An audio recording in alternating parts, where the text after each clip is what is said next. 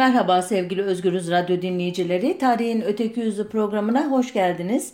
Geçtiğimiz hafta 16 Ağustos 1964'te Hacı Bektaş'taki e, ana Bektaşi dergahının müze olmasının şerefine o tarihten beri yapılan e, anmaları atıfla ve UNESCO'nun da bu seneyi Hacı Bektaş yılı olarak e, seçmesine dayanarak Hacı Bektaş Veli hikayesini anlatmıştım size.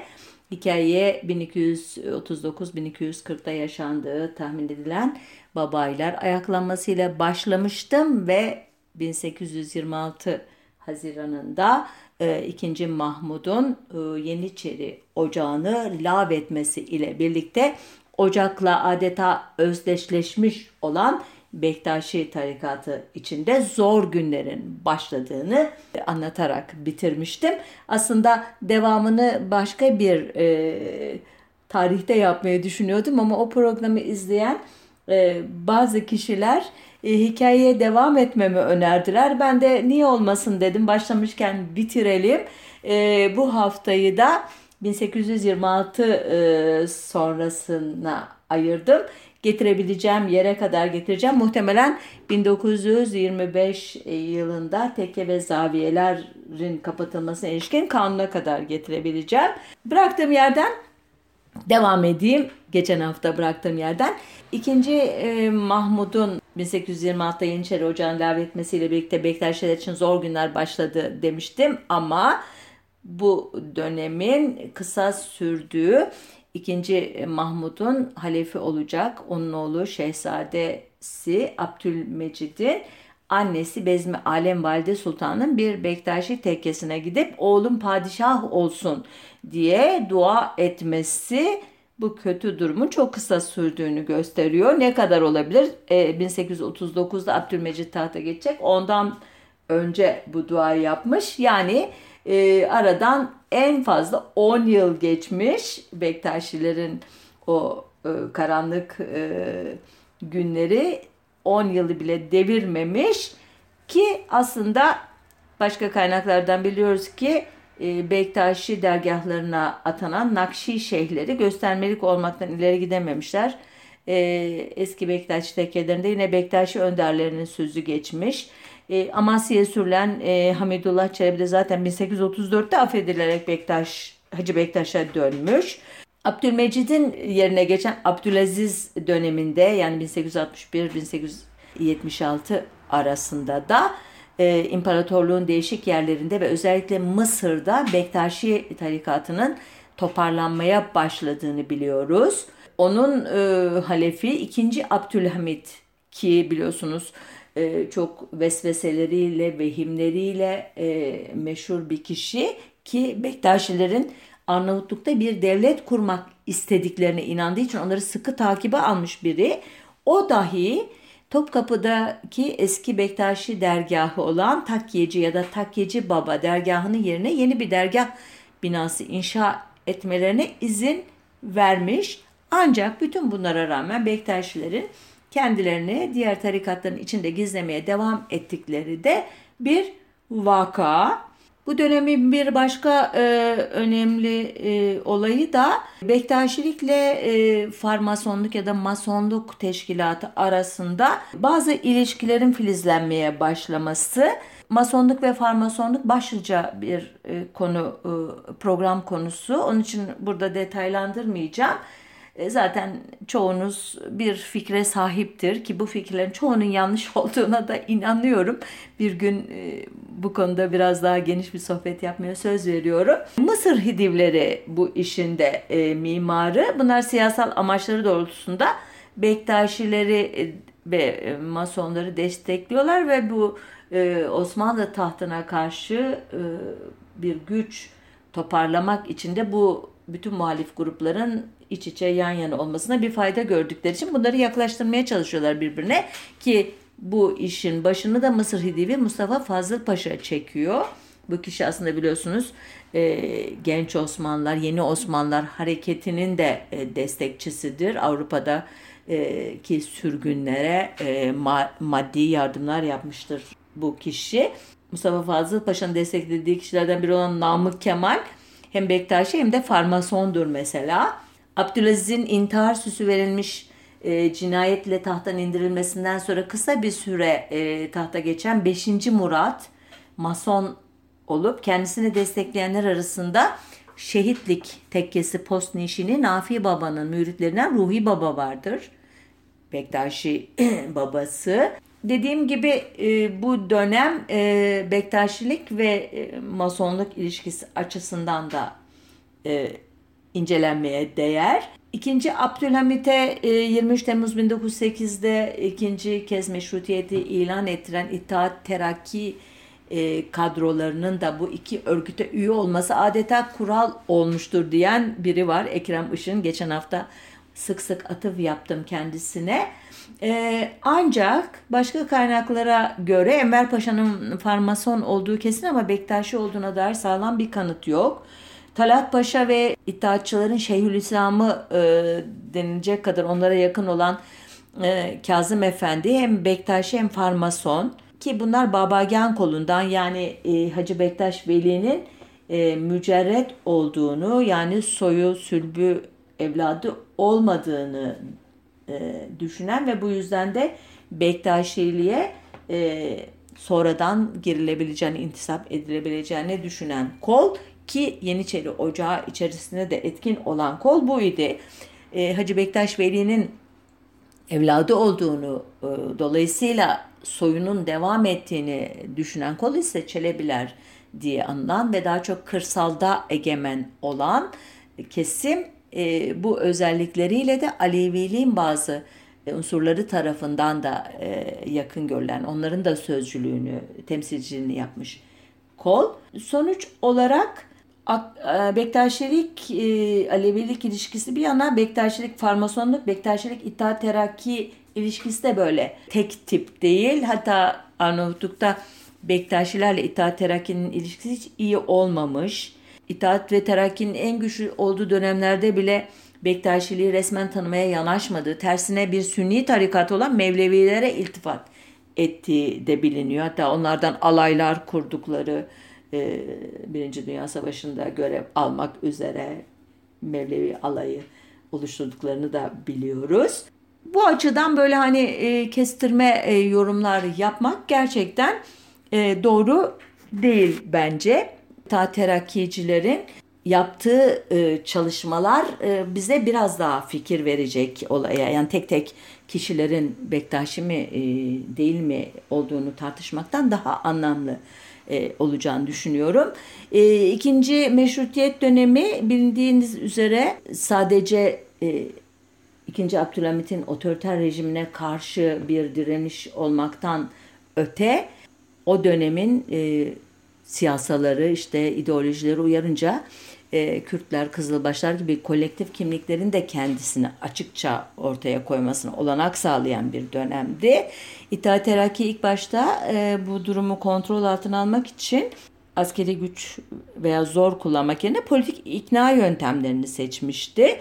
Hatta bu yüzden e, bazı kişiler İttihat Terakki'nin ilk yıllarını tırnak içine demokratik e, olarak da nitelerler. Ben öyle e, düşünmüyorum. Sadece e, gücünü toparlayıncaya kadar devlet aygıtına tamamen hakim oluncaya kadar temkinli bir yol izlemekten başka seçeneği olmamasına yoruyorum bunu. Konumuza dönersek bu politikanın erken dönem meyvelerinden biri Kızılbaş Türkmen aşiretlerinden Balabanların reisi Gül Ağa'nın İttihat Terakki'ye kabul edilmesiydi ki bu 25 Mayıs 1910 tarihli bir belgede karşımıza çıkıyor bu bilgi. Gül Ağa 1912 seçimlerinde İttihat Terakki'nin adayına destek vermiş. E, Kasım 1914'te başlayan Sarıkamış Harekatı'na da birlikleriyle katılmıştı. 1915'te e, Ermenilerin ülkeden sürülmesine karar verildiği günlerde Harput valisi Sabit Bey dahiliye nezaretine bir mektup yazmış ve Dersimli Kızılbaşları Ermenilere ve Ruslara karşı örgütlemeyi önermiş. E, bu teklifi çok beğenen Enver ve Talat Paşalar da Harput vilayetine bir oraya bir teftiş gezisi düzenlemişlerdi. Görüştükleri bazı aşiret reisleri Dersim'in batısında söz sahibi olan Seyit Rıza'yı ikna etmenin zor olduğunu ancak Hacı Bektaş dergahının Çelebisi Ahmet Celalettin Efendi'den yardım istenebileceğini söylemişlerdi İttihatçı Paşalara. Nitekim e, haklı da çıktılar. Ahmet Celalettin Efendi ya da Çelebi yardıma razı oldu ve sonbaharda, o yılın sonbaharında Arguva'nın Minayık, bugünkü Kuyudere köyünde 40'ın üzerinde Seyit Ocağı'nın katıldığı bir dedeler kurultayı topladı. İttihatçıların iddiasına göre. Fakat bu misyonu sırasında kendisine eşlik eden Dersimli kanaat önderlerinden Baytar Nuri Dersimi'ye göre Bektaşi Türkmen aşiretlerinden bir Bektaşi mücahidin alayı kurulduysa da Kızılbaş Kürtler böyle bir oluşuma ilgi göstermemişti. Bu olayda Çelebi'nin itibarını epeyce zedelemişti. E, çünkü alayın adından da anlaşılacağı üzere e, alay fikri ya da e, şeyi e, bir araya getirme amacı Sünniliğin cihat ideolojisi idi ki Bektaşilik e, cihatçı bir ideoloji hiçbir zaman olmamıştı. E, buradan e, biraz bir laf e, bir sataşma yapayım. Hani nasıl Yeniçeri Ocağı'nda Ocak mensuplarını Safeviye'nin etkisine karşı korumak için bir çeşit e, asimilatör e, rolü üstleniyorsa burada da işte cihat fikri etrafında örgütlenerek gayrimüslimleri, Ermenileri bu ülkeden sürmenin e, meşruiyetini e, aktarmayı, anlatmayı herhalde düşünmüştü e, itaatçılar. Buna da evet demişti bu Bektaşi e, büyüğü. O sırada e, İttihat Terakki bir de işin araştırma kısmına bir kadro ayırmıştı. Ziya Gökalp liderliğinde yürütülen etnopolitika çalışmaları e, kapsamında önce Muhacirin ve Aşairin Umum Müdürlüğü kurulmuş. Başına da Şükrü Kaya getirilmişti. Ardından Kızılbaş, Mevlevi, Bektaşi, Alevi ve e, Nusayrileri incelemek üzere Baha Said ve Zekeriya Sertel, e, ahileri incelemek üzere Bursalı Mehmet Tahir Olgun. Bunlar sorudan aldıkları soyadlar ama bu adla karşınıza çıkarsa şaşırmayın diye söylüyorum. E, ve Hasan Fehmi Turgalı. Türkmen ve Kürt aşiretlerini incelemek için daha çok Habil Adem adıyla bilinen Naci İsmail Pelisteri, e, Ermenileri incelemek üzere Ahmet Esat Uras'ı Anadolu'ya göndermişti. Ayrıca Ziya Gökalp de Arap, Türkmen ve Kürt aşiretleri üzerinde sosyolojik araştırmalar yapıyordu. Konumuzla ilgili kişilerden e, Baha Said Bey'e göre kendisine bu görevin verilmesinin nedeni Merzupon Koleji'nde ele geçirilen bazı listelerdi.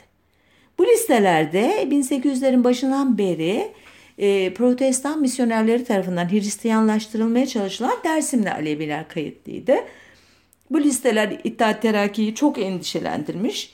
E, işte bu duruma karşı bazı propaganda metinleri hazırlayıp bunları başta Türk Yurdu dergisi olmak üzere çeşitli yollarla yaymayı düşünmüşlerdi.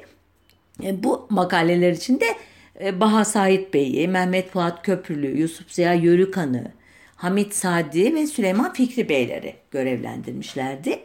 Bu e, görevi en e, layıkıyla yerine getiren de Baha Said Bey'di. Aslında çok e, entelektüel bir kişilik. Arapça, Farsça, Rusça, Almanca ve Fransızca bildiği söyleniyor. Kendisi sonuçta Ankara ve Kırşehir'de sahada yürüttüğü çalışmaların sonunda Anadolu'da ahilik teşkilatı diye bir makale yazıyor.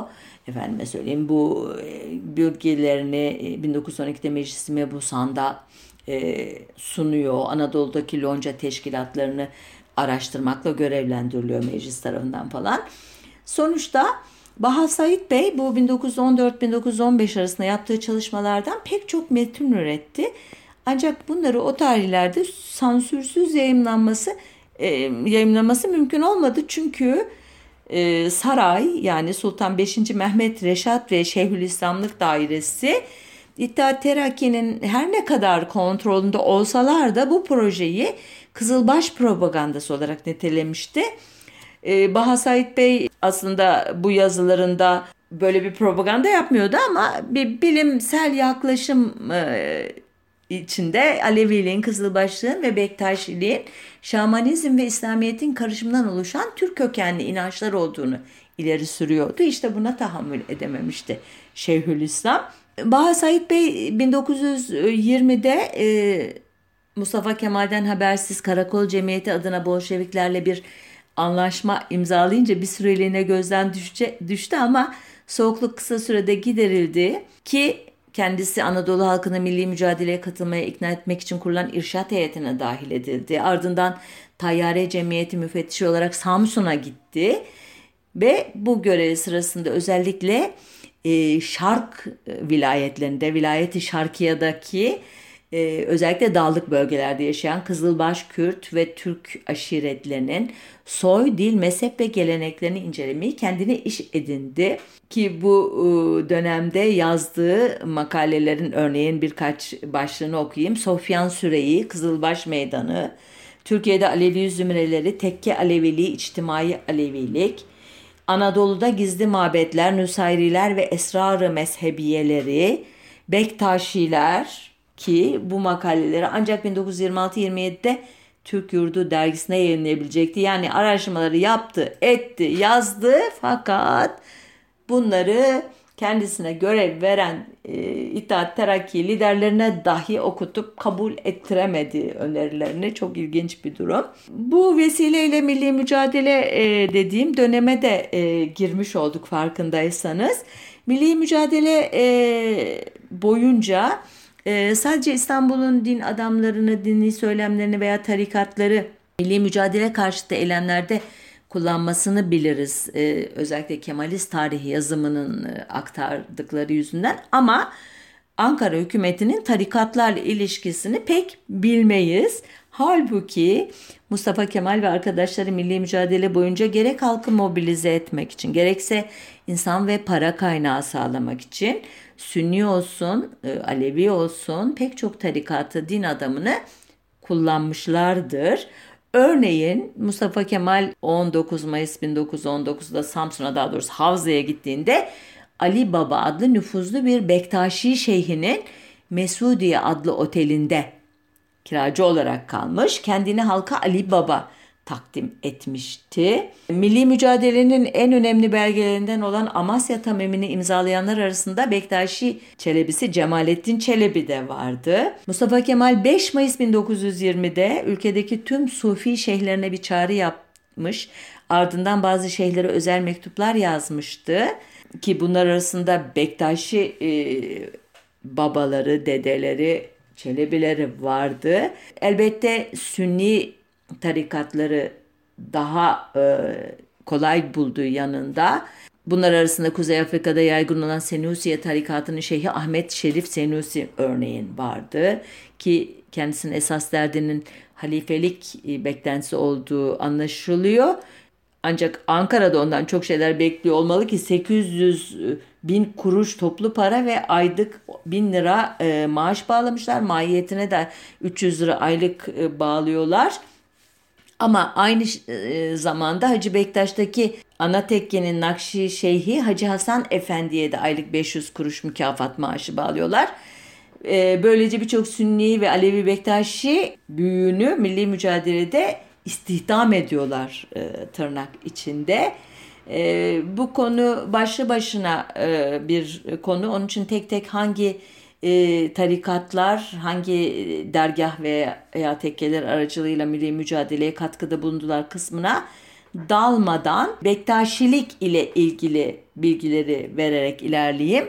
Bektaşi tarikatının Merdivenköy ya da Nerdübenköy, Karyağdı Baba ve Erikli ya da Eryek Baba tekkeleri silah saklayan tekkelerdi. Bektaşi Selman Baba e, Denizli'de cephede savaşmıştı. Sıklıkla Bektaşi dergahı olarak sunulan ancak Nakşibendiye'ye bağlı olan Özbekler tekkesi Anadolu'ya silah ve adam geçirmeye yardım ediyordu. Tekkenin şeyhi Ata Efendi de Kazım Karabekir tarafından gönderildiği Türkistan'da 3 yıl boyunca hem Anadolu'ya para yardımı topladı hem de Enver Paşa'yı oyalama görevini yaptı. Ee, Mustafa Kemal'in e, Sivas'tan e, Ankara'ya geldiği ve şehre girdiği gün olan 27 Aralık 1919'da yapılan Seymenler Seymen alayında e, Bektaşiler de yer almıştı ki Oğuz boylarının Orta Asya'dan getirdiği geleneklerden biri olan bu Seymen alayını özel giysileriyle birçok tarikat katılmıştı. Yani sadece Bektaşiler değil, Nakşibendiler, Sadiler, Rifailer, Kadiriler, Mevleviler, Bayramiler, Halvetiler ki onun e, Sinaniye konuna bağlı bir şey olan Yahya Galip Kargı düzenlemişti bu e, alayı da. Ama daha önemlisi 23 Nisan 1920'de Hacı Bayram Camii'nde yapılan e, törenle açılan Türkiye Büyük Millet Meclisi'nin 9 şeyh 85 din adamı e, üyesi arasında e, iki Nakşibendi şeyhi, bir Bayrami, iki Halveti, iki Mevlevi ve üç de Bektaşi şeyhi vardı. Hem işlevsel hem de sembolik açıdan büyük önemi olan meclis başkan vekillerinden biri Mevlana Celaleddin Rumi'nin 19. göbekten akrabası olan Abdülhalim Çelebi ise diğeri de Hacı Bektaş Veli soyundan gelen Cemalettin Çelebi idi. Bunlardan Abdülhalim Çelebi biraz daha ayrıcalıklı olmalı ki Mevlevi külahı ve özel Mevlevi kostümü ile me- meclis çalışmalarına katılırdı. Cemalettin Çelebi ise e, başta bir cilt hastalığı olmak üzere çeşitli hastalıklardan muzdarip olduğu için bırakın meclise gelmeyi e, Hacı Bektaş'taki e, ana dergahta dahi yatağından pek çıkamıyordu ya da çıkmak istemiyordu. Bunu bahane olarak kullanıyordu. Orasını tam anlayabilmiş değilim. Biraz ilerleyen bölümlerde Mustafa Kemal'le bu dergahtaki bir sohbetlerinden, buluşmalarından söz ederken bu konuya tekrar değineceğim. E, burada e, şöyle bir e, şerh de düşmem gerekir. E, Alevi Bektaşilerin milli mücadeleye kayıtsız şartsız katıldığı yönünde bir efsane vardır ki biraz önce anlattığım bazı olaylarla da bu hikaye pekiştirilir. Özellikle Sünni koldan gelen Şeyh Said'in isyandan sonra bu konu övünme vesilesi olarak daha da çok e, ortaya öne çıkarılmıştır. Halbuki ne Sünniler toptan milli mücadeleye karşı çıkmışlardır ne de Bektaşiler ve Aleviler yek vücut desteklemişlerdir. E, Bektaşilerle ilgili şöyle bir değerlendirme yapmak e, yanlış değil ancak e, Baba Gen kolu ağırlıklı olarak milli mücadeleyi desteklerken Çelebiyen kolu çelişkili bir tutum izlemiştir. Ayrıca her iki koldan da milli mücadeleye şiddetle karşı çıkanlar olmuştur. Bunlar örneğin kimlerdir diye hani destekleyenler ve karşı çıkanlar kimlerdir diye merak edebilirsiniz. Birkaç e, isim vereyim izninizle. E, destekleyenlerin başında e, dönemin dede babası Salih Niyazi Baba var. Kendisi Karakol ve Mim Mim grubu gibi e, işte kimi şuyu vukundan büyük olan e, oluşumlarda yer alıyor. E, Erkanlı Harbiye Umumiye'nin Ankara 1. Şubesi Başkanı Hüsamettin Ertürk ki kendisi Teşkilat-ı Mahsusa'nın son başkanı diye e, takdim edilir ki aslında öyle değildir. Tasfiye memuru olduğu anlaşılıyor arşiv belgelerinden. Bu da Bektaşi olarak milli mücadelede e, aktif rol almıştır. Ee, yine birinci mecliste Denizli milletvekili olan Mazlum Baba, e, Mimmim adına casusluk faaliyeti yapmak için Tarikat-ı Selahiye adlı örgüte sızan Tevfik Baba ki biraz sonra söz edeceğim bu örgütten.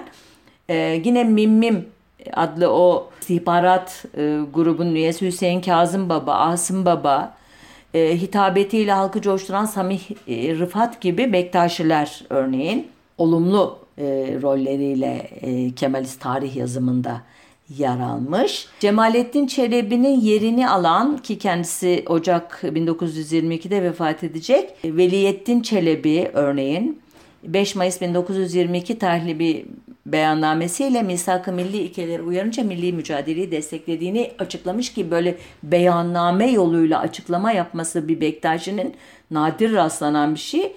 E, anlatmıştım ilk programda da. Yani Bektaşi sırrı diye e, ünlenmiş çok e, e, özel içe kapalı e, bir e, topluluk aslında Bektaşilik. Hele ki Vakayı Hayriye'den sonra çok daha temkinli olmayı öğrenmişler ki bu Bektaşilerin e, olumlu katkısına dolaylı yoldan bir e, kanıt da Yakup Kadri'nin 1921'de Akşam Gazetesi'nde tefrika edilmeye başlayan Nur Baba adlı eserinin o dönemin ne hikmetse Dahiliye e, Nazır e, Vekalet tarafından değil de Harciye Vekaleti tarafından ilginç bir şekilde Alevi Bektaşiler ile Sünniler arasında düşmanlığa neden olur diye e, sansür edilmesi ki daha da açık olarak o ilgili e, yasak kararında cephede ya Allah ya Ali ya Hacı Bektaş diye çarpışan Alevi Bektaşileri rencide eder diye yazıyor. Bunlar e, olumlu destekleriyle ünlü kişiler ki biraz sonra e, Hacı Bektaş Veli dergahında Mustafa Kemal ile yapılan bir e, sohbeti aktararak bunu biraz daha ayrıntılandıracağım ama e, ona geçmeden önce kısaca e, milli mücadeleye karşı olduklarını bildiğimiz Bektaşilerden de söz edeyim izninizle. Bektaşilerin Babagan kolundan Rıza Tevfik Bölükbaşı örneğin Sevr Anlaşması'nı imza koyan heyete katılmış. Olumsuz bir figür olarak e, Kemalist tarih yazımına geçmiş. Kiraz Hamdi Paşa e, Milli Mücadele Karşıtı biraz önce adını andım Tarikat-ı Salahiye adlı teşkilatı kurmuş. Bu örgütün üyesi Sakallı Rıfkı, Cemali Baba, Didar Hanım gibi Bektaşi ileri gelenleri İngiliz muhipleri, İngiliz perestler, İngilizleri sevenler e, adı altında padişahın yanında yer almışlar. Vahdettin'in yanında yer almışlar. Ki Cemali Baba hakkındaki bazı belgelerin kendisinin bir hayranı olan e, Doktor Rıza Nur tarafından yok edildiği sanılıyor. Bu örgüt e, nedir e, diye böyle biraz daha yakından baktığımda dönemin bazı yayın organlarında ABD'deki Ku, Ku Klux Klan teşkilatına benzetildiğini dahi okudum. Ki biliyorsunuz o adını andığım Ku Klux Klan e, beyaz Amerikalıların zenci Amerikalıları yakma suretiyle imhaya kadar e, işte ağır şekilde cezalandırmayı hak gören ırkçı, faşist bir örgüt. Bu örgüt bizimki bu kadar e, faşist bir örgüt falan değil. Neden öyle yaptıklarını anlayamadım bu benzetmeyi. Neyse sonunda e, bu cemiyet 1925'te Ankara İstiklal Mahkemesi'nde yargılanmış ve 11 üyesi e, idam edilmiş e, yani önemli bir e, düşman olarak görülmüş bu Bektaşi Teşkilatı öyle diyeyim Milli Mücadele kadroları tarafından. Bunlar arasında işte Ahmet Refik Altınay da var bu davada yargılanan önemli bir tarihçidir kendisi. İttihat Terakki'yi de eleştiren 1915 Ermeni Kırım'ına ilişkin son derece e, nesnel e, gözlemleri e, iki komite iki kıtal adlı kitabı da okuduğumuz bir kişi. İşte e, bu örgütün üyesi olduğu ileri sürülenlerden biri İstanbul Barosu Başkanı Dersimli Lütfü Fikri Düşünsel. Sonuçta böyle e, önemli şahsiyetleri e, içeren bir teşkilat. İlginç bir şekilde bir Mevlevi ile bir de Rıfai Şeyhi de varmış mensuplar arasında. Neyse bunlar Bektaşi e, hareketinden gelen ama milli mücadelenin kötü bir e, sıfatla andığı kişiler. Gelelim e, sözünü etmeye e, ettiğim habire e, Mustafa Kemal'in Bektaşi e, dergahını, ana dergahı ziyareti. Bilindiği gibi Mustafa Kemal e, biraz önce de uzun uzun anlattım. Milli mücadeleye katmak için çeşitli dini e, önderlere mektuplar yazmış, onlara maaşlar bağlamış, işte iltifatlarda bulunmuş. Ama Hacı Bektaş dergahına özel bir ilgi göstermiş. Oraya 22-23 Aralık 1919 tarihinde bir ziyaret yapmış. Bu ziyaret e, Bektaşiler e, ve onlarla yakın ilişkide olan bazı Alevi çevreleri arasında Mustafa Kemal'in e, don değiştirmiş Hazreti Ali ya da Hacı Bektaş Veli e, sayılmasına hatta bazılarının Mehdi gibi görmesine neden olmuş.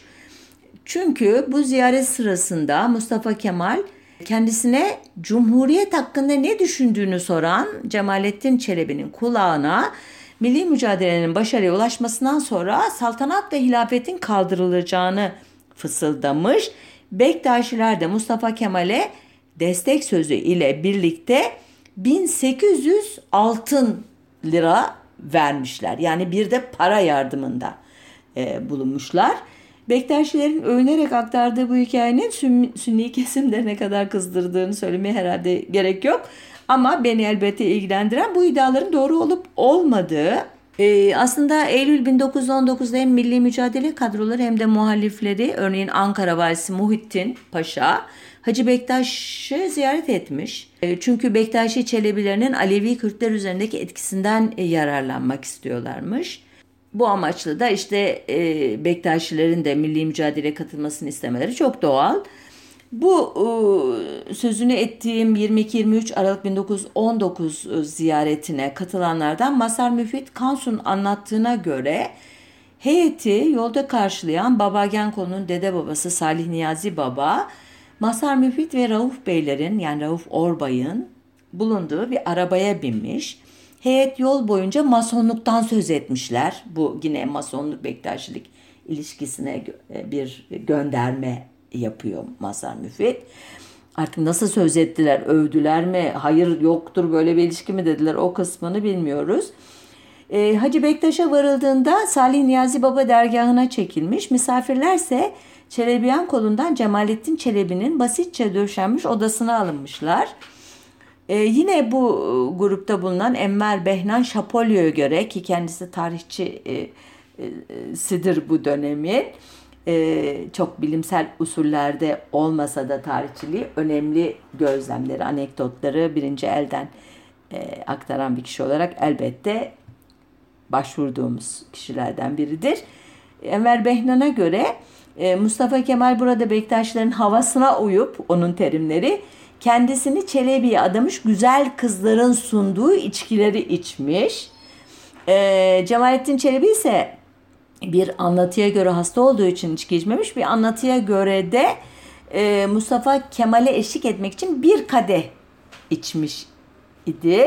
Hastalığından biraz önce söz etmiştim. Meclisteki toplantılara e, da katılmıyordu bizden. Hatta 1920 yazında e, Çapanoğlu e, isyanı başladığında Yozgat'ta Mustafa Kemal Alevileri ikna etmesi için kendisinden yardım istediğinde de hastalığını ileri sürerek hiçbir şey yapmamış tır. Hani buna da Mustafa Kemal mim koymuştur ama şu anda e, meselemiz o değil. Yine Enver Behnan'a göre konuşma sırasında Cemalettin Çelebi milli mücadeleyi destekleyeceğini ama Cumhuriyet'ten yana olduğunu söylemiş. Mustafa Kemal ise henüz zamanı olmadığı gerekçesiyle Cumhuriyet meselesini konuşmak istememiş. Sonra e, ertesi gün e, Salih Niyazi Baba ile Cemalettin Çelebi arasında anlaşmazlık çıkmış ve Mustafa Kemal ve arkadaşları da oradan ayrılmak zorunda kalmışlar.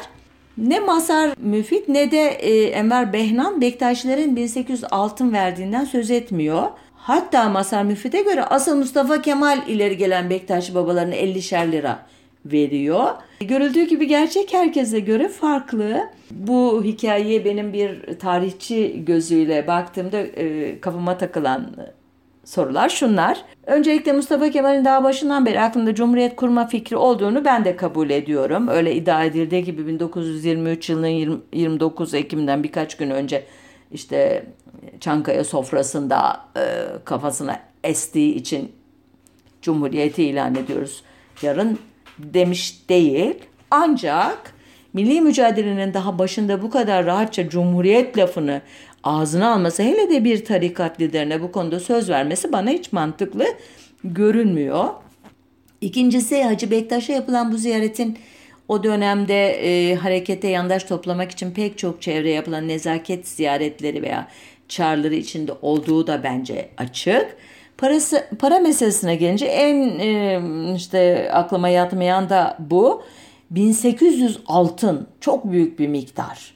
Bu olaydan e, bu e, Mustafa Kemal heyetindeki hiç kimsenin söz etmemesi bir şey ispatlamaz elbette. Yani o parayı almış pek çok olayda olduğu gibi kayıtlara geçirmemiş ve Mustafa Kemal'in inisiyatifiyle tırnak içinde harcamış olabilirler. Yani devletin kayıtlarında bunun karşımıza çıkmaması hiçbir şey anlatmaz. Ancak milli mücadeleden sonra bütün tarikatlar e, Kemalist kadrolara verdikleri paraları geri istemişler. Ki yani bu gayet normal e, vakay adiyeden bir şey olduğu halde Bektaşiler böyle bir e, talepte bulunmamışlar. Hiç sözünü dahi etmemişler. Bu onların Ali cenaplığı ile mi ilgili yoksa bu para verme meselesinin bir çeşit mitik bir ekleme mi olduğu konusunda e, doğrusu kafamda soru işareti oluşturuyor. Çünkü Ali Cenaplık ile açıklasa idik tarikatın 1923'te Ankara'ya başvurarak Osmanlı Devleti'nden alamadıkları birikmiş alacakları karşılığında e, bir misafirhane inşa edilmesini istemelerini yorumlayamazdık. Çünkü bu isteğin Ankara tarafından yerine getirildiğini biliyoruz. Ee, Ankara örneğin şöyle diyebilirdi o zaman onlara. Elbette bunu memnuniyetle yapıyoruz. Siz bize çünkü 1800 lira yardımda bulunmuştunuz. Biz de onu hem size iade etmiş olalım hem teşekkür etmiş olalım derdi. Bektaşiler de Osmanlı Devleti'nden alacağını ister gibi Cumhuriyet yönetiminden de isteyebilirlerdi. Neyse. Sonuçta bu hikaye Bektaşi e, çevrelerinde özel bir konumda olduklarını e, en azından milli mücadelenin başında göstermek açısından önemli bir anlatı. İlginç bir şekilde Sünni kesimde bu e, hikayelere inanıyor ve Alevi Bektaşilerin Kemalist rejim tarafından koruma altına alındığını, buna karşılık kendilerine sert davranıldığını düşünüyorlar. Ancak bildiğiniz üzere bu iddia da doğru değil. E, neden? E, Kemalist rejim 1923'te Cumhuriyet'in ilanından sonra tarikatlarla ilişkisini yeniden tarif etmeye koyuluyor bildiğiniz üzere. 1924'te halifeliğin kaldırılmasını, e, Sünni Hanefiliğin devletin uygun gördüğü bir formunu esas alan e, Diyanet İşleri Başkanlığı'nın kuruluşu ile eşleştiriyor. E, Şubat-Nisan 1925'te yaşanan Şeyh Said isyanı takiban 13 Aralık 1925 tarihli bir kanunla bütün tekke ve tarikatların kapatılmasını sağlıyor. Ardından mal varlıklarını evkaf yani vakıflar müdürlüğüne devrediyor, devrettiriyor. İşte kitaplarını kütüphaneleri taşıtıyor. Sadece tekkelerin son şeyhlerine vefatlarına kadar tekkede oturma ve maaş alma hakkı veriliyor bildiğim kadarıyla. Ki baktım nedir ne kadarlık bir miktar bunun devlete yüklediği şey yük. 1927 yılında e, bu mülga yani kaldırılmış tekke ve zaviye şeyhlerine ödenen maaş miktarı 18 bin lira. Bazı şeyhler ise Diyanet İşlerine ve vakıfların mütevelli heyetlerini almış. Yani onları öyle istihdam etmişler. Neydi amaç? Bu uzun uzun konuşulacak bir konu ama bir cümleyle özetlersek 1789 Fransız ihtilalinden sonra Fransa'da olduğu gibi devlet eliyle belli bir dinin, belli bir yorumunun bazı inanç ve geleneklerinden, kurumlarından, ritüellerinden, işte kutsal şahsiyetlerinden, onların e, özel etkilerinden arındırılarak toplumu kontrol altında tutmak ki e, bu tarihten itibaren diğer İslami inanç grupları gibi Aleviler de Sünni Hanefi İslam'a asimile edilmeye çalışılacaklar bildiğiniz üzere. E, bazı Bektaşiler Cumhuriyet gelince zaten Bektaşiliğe ihtiyaç kalmamıştı diye kendilerini teselli etseler de Reha Çamuroğlu bir sohbetinde Beş Göbek'ten Bektaşi olan Turgut Koca'nın kendisine e, Bektaşilerin CHP'ye her zaman mesafeli olduğunu söylediğini belirtmişti ve neden baba erenler diye sorduğunda da tekaya ve zavaya kanunu nedeniyle dediğini anlatmıştı. Hakikaten de Sünni kesimin e, iddia ettiği gibi Kemalist rejim tarafından kullandığı ileri sürülen Bektaşilik de e, o dönemde e, koruma altına alınmadı, muaf tutulmadı uygulamalardan hatta mecliste bu konu görüşülürken Bektaşi dergahlarından e, mezellegah, e, Bektaşi babalarından ve Çelebilerinden Hane Berduş, Tufeyli babalar, Arnavutluk'tan gelme bir takım katil, cani adamlar. Bunlar hep mecliste milletvekillerinin e, ifadeleri. Ben söylemiyorum. Tırnak içinde okuyorum. Bir ifade daha. Etraftan oluk gibi akan milletin paralarıyla tarlalar almış, değirmenler almış adamlar diye söz ediliyor ki buna meclisin hiçbir üyesi tepki vermiyor.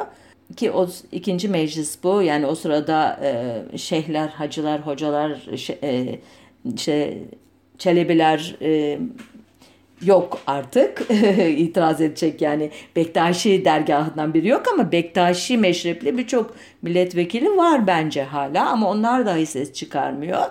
Yine bu kanundan sonra Hacı Bektaş'taki dergah e, güzel bir bitki örtüsüne sahip olan bahçesinden dolayı numune e, ziraat mektebi yapılıyor. Sonra araba parkı olarak kullanılıyor ki müze olarak e, işlev görmesi 1964'te yani bu programları yapmama vesile olan olay 16 Ağustos 1964'te. Hacı Bektaş dergahının e, değerli kitapları Ankara'daki Milli Kütüphane'ye gönderiliyor. Dergahta kiler evi babası olarak bulunan Salih Niyazi Baba kararı duyunca bu demektir ki biz bu göreve layık değiliz diyerek dergahı terk ediyor. Bir süre Ankara Ulus'ta Anadolu Oteli'ni işletiyor. Ee, burayı gizli dergah olarak kullanmasına izin ver, verilmeyince e, 1930'da bazı mücerret yani bekar babalarla Arnavutluğun başkenti Tiran'a gidiyor. Ee, İstanbul'daki e, takkiyeciler ya da takiyeciler, takkiyeciler tekkesi Şeyhi Bektaş Baba da onu izliyor. Salih ba- Niyazi Baba'nın Arnavutluk hikayeleri aslında başlı başına program konusu olacak kadar ilginç. Ancak özet bir şekilde anlatırsam e, Salih Niyazi Baba'nın Bektaşiliğin merkezini Arnavutluğa taşıma fikri Arnavutluk kralı Zogo tarafından kabul görmüyor ve Salih Niyazi Baba İtalyanlarca öldürüldüğü 1941'e kadar Arnavutluk'ta Bektaş cemaatinin dede babası olarak yaşıyor ama yayamıyor düşüncesini. Niye öldürüldü e, diye baktığımda bazı kaynaklara göre İtalyanlarla işbirliği yaptığı için komünistlerce öldürülmüş. Bir kaynağa göre dergahın parasını çalmaya çalışan bir hırsız tarafından öldürülmüş. Ama e, hazin bir hikaye sonuç olarak. Daha anlatılacak çok şey var ama baktım zamanımızın e, sonuna gelmişiz. E, sonuç olarak Alevi Bektaşilerin e, Cumhuriyet döneminde e, ki statüleri, kayırıldıkları meselesi ve e, tekke ve zaviyeler kanunundan sonraki serencamları daha e, iyi incelenmeye e, muhtaç bir konu ki e, ilk kırılma hani 1925'te ise ikinci kırılma 15 bin yeni caminin yapıldığı İmam Hatip okullarının ve ilahiyat faküllerinin pıtrat gibi açıldığı ezanın Arapça okunmaya başlandığı 1950'lerde yaşanıyor. Üçüncü kırılma ise 1978-1980 arasında Malatya, Kahramanmaraş ve Çorum'da yaşanan kanlı olaylardan sonra dördüncü e, kırılma e, 1990'larda politik İslam'ın yükselişi, sosyalist e, bloğun yıkılışı ve Kürt milliyetçiliği gibi faktörlerin etkisiyle Alevi Bektaşi e, camiasında meydana gelen önemli değişiklikler ki 1993'teki Sivas katliamı da bir başka kırılma olarak defalarca ele aldığımız bir e, trajik olay. Sonuçta bu ayrıntılı ve karmaşık tarihçeyi böyle bir programda, iki programda anlatmak hakikaten mümkün değil ama denemeye e, deniyoruz en azından öyle diyeyim. E, burada noktalı virgülü koyayım. E, bu programların eksiklerini de bir başka zaman tamamlarım. Şimdilik e, hoşça kalın, sağlıcakla kalın.